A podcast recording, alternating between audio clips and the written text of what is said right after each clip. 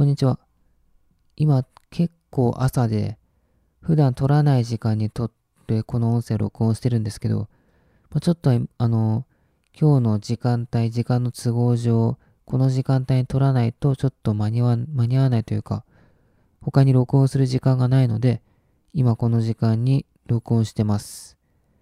で、今日話すのは、タイトルにもあるように、ポケモン中古ロムあさりは少年心をくすぐられるっていうことなんですけど、まあこれは本当にそうだなって、そうだなというか、これを実感していて、で、まあポケモンの中古ロムを漁ってどうすんのっていうことなんですけど、これは、あの、配布されたもの、公式、ポケモンの公式の方々が配布してたポケモンを探すっていうことなんですよね。この中古ロームを漁るっていうのは。で、公式が配布したポケモンっていうのはどういうこと、な、な、なんのかというと、まああの、これ、僕の世代だと、まあ、ジラーチがわかりやすい例なのかなっていうふうに思うんですけど、ジラーチって、まあ、ルビー、ルビーサファイア、エメラルドで登場するポケモンで、第3世代のポケモンで、で、ただ、普通にプレイしてただ、普通にプレイしてるだけでは手に入らないんですよね、ジラージっていうのは。で、まあ、ポケモンセンターだったり、まあ、一番有名なのは、映画の公開と、ポケットモンスター7夜の願い星で、の公開記念で、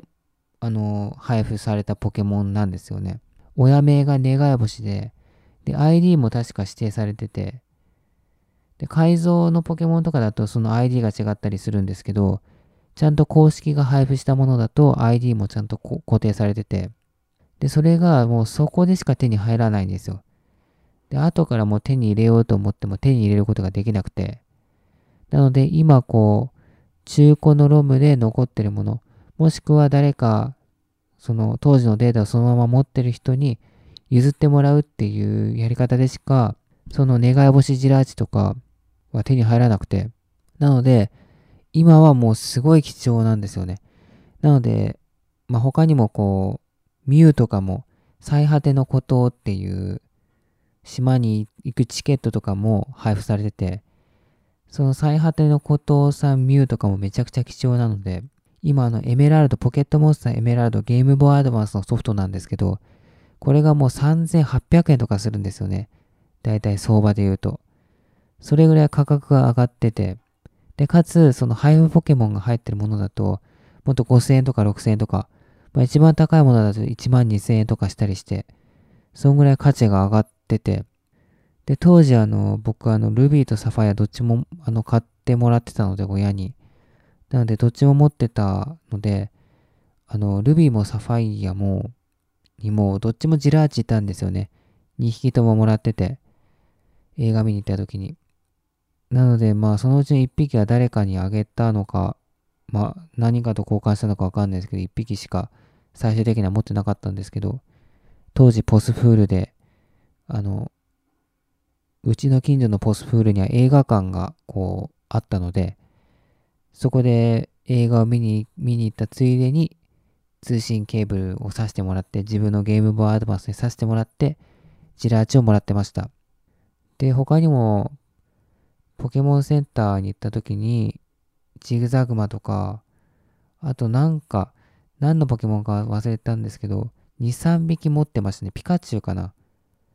ピカチュウかなんかの公式の配信ポケモン持ってて、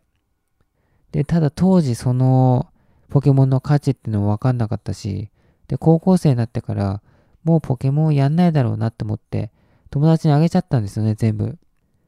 なので、今手元にその配布ポケモンがあるロムっていうのがなくて、まあ、あの、この前買った中古のポケモンブラックには、あの、トルネロスってポケモンが配布ポケモンであったんですけど、まあ、そのポケモンしかいなくて、で、当時このことをもっと、そのローム貴重だよってことをもっと分かってれば、そんなに簡単に誰かにあげるってことしてなかったなっていうのを思うと、まあ、すごいもったいないことをしたなっていうふうに思います。で、ただ、まあ、今回のタイトルにもあるように、中古ロームあさりは少年心をくすぐられるってことで、この中古ロムを買って何、どんなポケモンが中に入ってるかなっていうのをこう確認する楽しさみたいなのもあるので、あの、カードゲームのパック開封みたいな感じで、中身なんだろうなっていうのを、こう、楽しみにする。その、なんだろう、開けるまでのこう楽しみというか、それもあるので、まあ、若干ね、お金はかかるんですけど、そのパック開封に比べると。まあでもそういう楽しみもあるので、まあもったいないことをしたなとは思うんですけど、まあそれはそれでいいのかなというふうに今は思ってます。で、まあ今後一気に、一気にそう店に行って全部買い占めるとかだと、まあ迷惑だと思うので、その店の前を通るたびにちょっとずつロムを集めていくっていう形で、まあ配布ポケモンとかを確認して、まあ一つの自分のロムに集結していけたらなというふうに思います。まあゲーム実況を始めて、で、機会があったらその動画とかも作っていきたいなと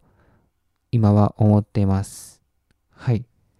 という感じで今回はこの辺で終わりにしたいなと思います。最後までお聴きいただきありがとうございました。それではこの辺で。